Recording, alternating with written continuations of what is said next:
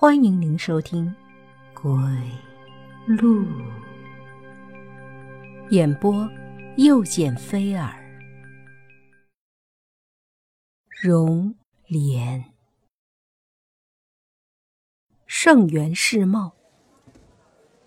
偌大的休闲广场热闹非凡，这一天也是露露的生日。露露和肖建明选了一张靠近购物区的圆桌，两人相谈甚欢。过了一会儿，肖建明起身去卫生间，出来时，一个小丑迎了上来。他讨好似的说：“先生，您今天送那位姑娘的花好漂亮。”谢谢。肖建明搪塞道，准备绕开他，但那个小丑一点也没有要终止搭讪的意思。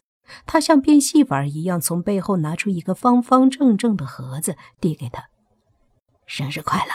这份礼物是送给你这样有爱心的先生的。”肖建明接过来，小丑凑近了他的耳朵，低声说：“打开看看，今天的你一定用得上，它可以让你更像一个男人。”带着一丝好奇心，肖建明拆开了盒子。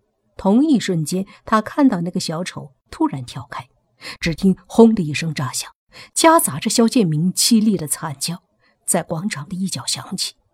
这突如其来的巨响，在震撼众人耳膜的同时，也吸引了大家的眼球。一阵慌乱之后，有人冲了过去，并迅速围成了一个圈儿。只见肖建明倒在血泊当中，他的身体被炸开一个大大的洞，鲜血从身体底下像泉水一样涌出来。死人了！赶快报警，叫救护车！人们惊慌失措地喊道。露露闻声赶来，她冲到了肖建明身边，跪倒在地，哭得歇斯底里。肖建明还没送到医院就死了，经调查。他是被一种小型但强力的自制炸弹炸死的。炸弹的始作俑者，也就是那个小丑，很快就落网了。此人不是别人，正是丁岩。警方把他押往监狱的时候，他反复说着一句话：“露露是我的，我是露露的老公。谁要是敢打他的主意，我就要他死。”施琪知道了肖建明的死讯后，悲痛欲绝。一直以来，他都爱着肖建明，因此他密切关注着有关肖建明的一切。肖建明死后的第二天，施琪登录邮箱，意外的发现肖建明在死之前给他发了一封 email，内容如下：施琪，我知道你对我很好。但你知道，我一直喜欢露露。最近，她终于答应和我交往了，所以，我想以这样的方式向你说声对不起。前几天，我收到几张神秘照片，像是火灾的场面，而且每张照片背后都写着“还债”两个字。我把照片给露露看，她看到照片就哭了起来。说这是他们家当年发生火灾的场景。正是那一天，他的父亲被活活烧死了。我指着照片后“还债”两个字问他：“是不是欠了别人的债？”他哭着一直摇头。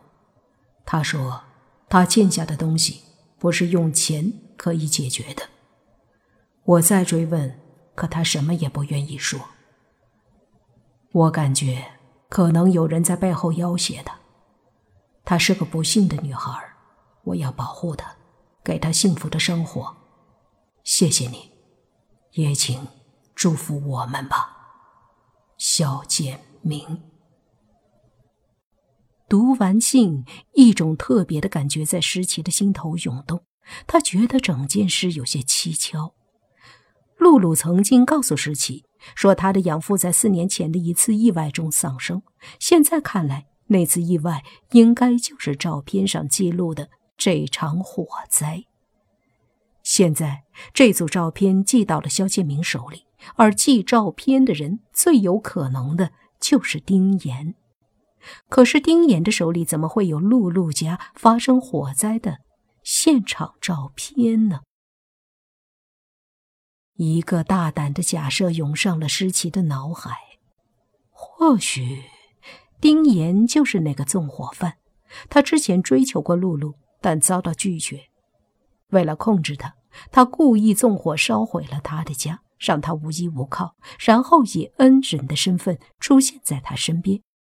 多年来，他一直以此居功自傲，并左右着露露的生活。只是，这世上有这么疯狂的爱吗？完全有可能。从丁岩做的事情中可以看出来，他是个极度偏执和易冲动的人。石奇偷偷查找了肖建明留在办公室里的东西，果然在一本书的夹页里，他找到了他在 email 中提到的那些照片。照片拍摄的果然是火灾场面，一幢两层的居民小楼燃起了熊熊大火。